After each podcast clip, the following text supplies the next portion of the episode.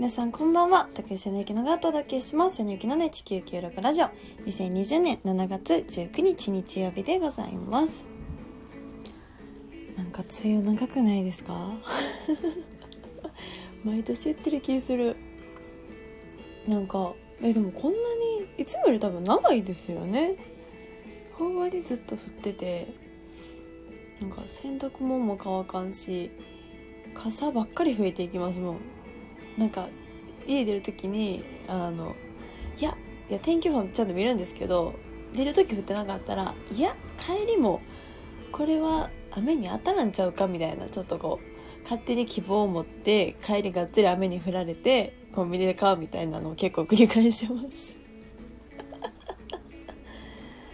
いやーでもねなんかもうすぐ梅雨明けそうですもんね雰囲気的に。早く開けてほしいな。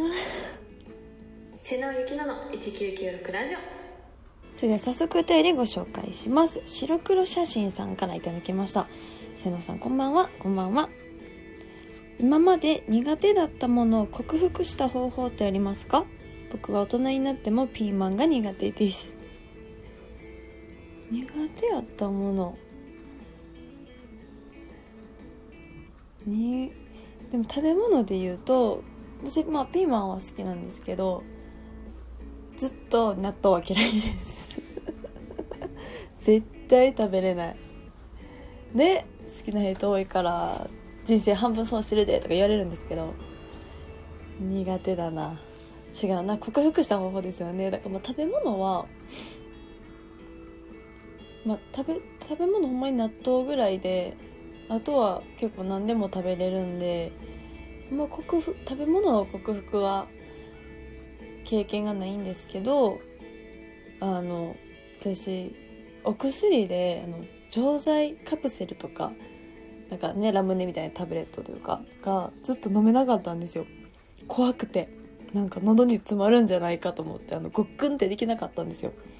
でほんまに飲めるようになったのはですよここ5年とか今24なんですけどだから結構その高校生ぐらいになったらなんか粉薬がなくなってくるというかやっぱり子供用の薬しかなんかこう粉薬ってなくて大人になるとなんかもう基本的に錠剤が普通というかあのなくてなんかどんなに苦くてもどんなにまずくても粉薬やったら飲むって言って病院の あのなんか先生とかに言ってすっごい苦い薬とかを粉薬で処方してもらってたんですけどもうだから絶対飲めやんなと思って。その何がきっかけかというと その撮影中だったんですよ。大阪であのとある作品の撮影をしてた時になんかそんなにこうずっと何か薬毎回飲んでるものとかあるってわけじゃないんですけどその急にだからいつも体調がいいのでびっくりしたんですけど頭がすごく痛くなっちゃって。なんかこうななんでかわかんないんですけど集中しすぎたのかなんか本当に撮影中にあ痛い痛い痛い痛い痛いと思って我慢できなくなっちゃって。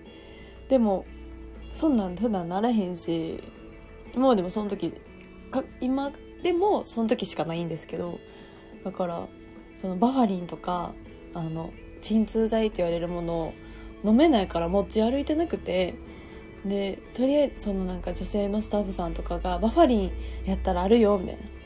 でもバファリンって錠剤じゃないですか。マジかと思って。しかもなんかね大きい、まあ、今今でもバファリン大きいなと思うんですけどあのしっかりこうなんかミミンティアサイズじゃないじゃないですか。しっかり大きい錠剤じゃないですか。ででも撮影できないししんどいし迷惑かけちゃうしとりあえずあのこの痛さはどうにかしないといけないと思って。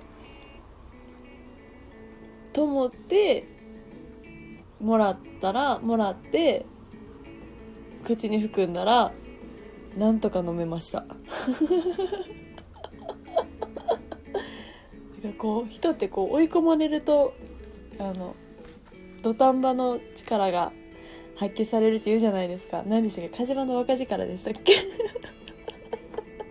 うわ上手に飲めたと思って。でそのお薬のおかげで謎の頭痛も収まり無事撮影終えることできたんですけどそっからあのなんかあれ？思ったより普通に飲めるわっていうのに気づいてでいつも風邪ひいたりとか喉痛いって時にこう苦いなまずいなと思いしてた粉薬を飲まなくて済むっていうのに気づいてそっからもう錠剤は克服できました。飲めごっくんってちゃんと飲めるようになでもあの2個一気に飲めないです。なるべくちっちゃいのがいいしあのちっちゃくても絶対1個ずつしか飲めないんですけどそれでもなんとか克服はできたんで白黒写真さんもその冷蔵庫にピーマンしか買わないとか。あでも聞いたことありますよ。私がやったんじゃないんですけど誰やったかな？誰かが言ったんですかな？その嫌いな食べ物があって人間ってお腹空いてたらもうとりあえず何でも何でもいいから食べたいってなる極限状態まで自分を追い込んで その時に嫌いなものを食べたら美味しく感じるんじゃないかみたいな。なんかすっごいスパルタなあの克服をしようとしてた友達はいました。でもねピーマンね生だとちょっと結構味がしっかりしてるけどなんかこうね煮込んだりとかそのピーマンそのものの味をこう消せる調理方法で是非克服してみてください。白黒写真さんお便りありがとうございます。瀬野ゆきのの1996ラジオ。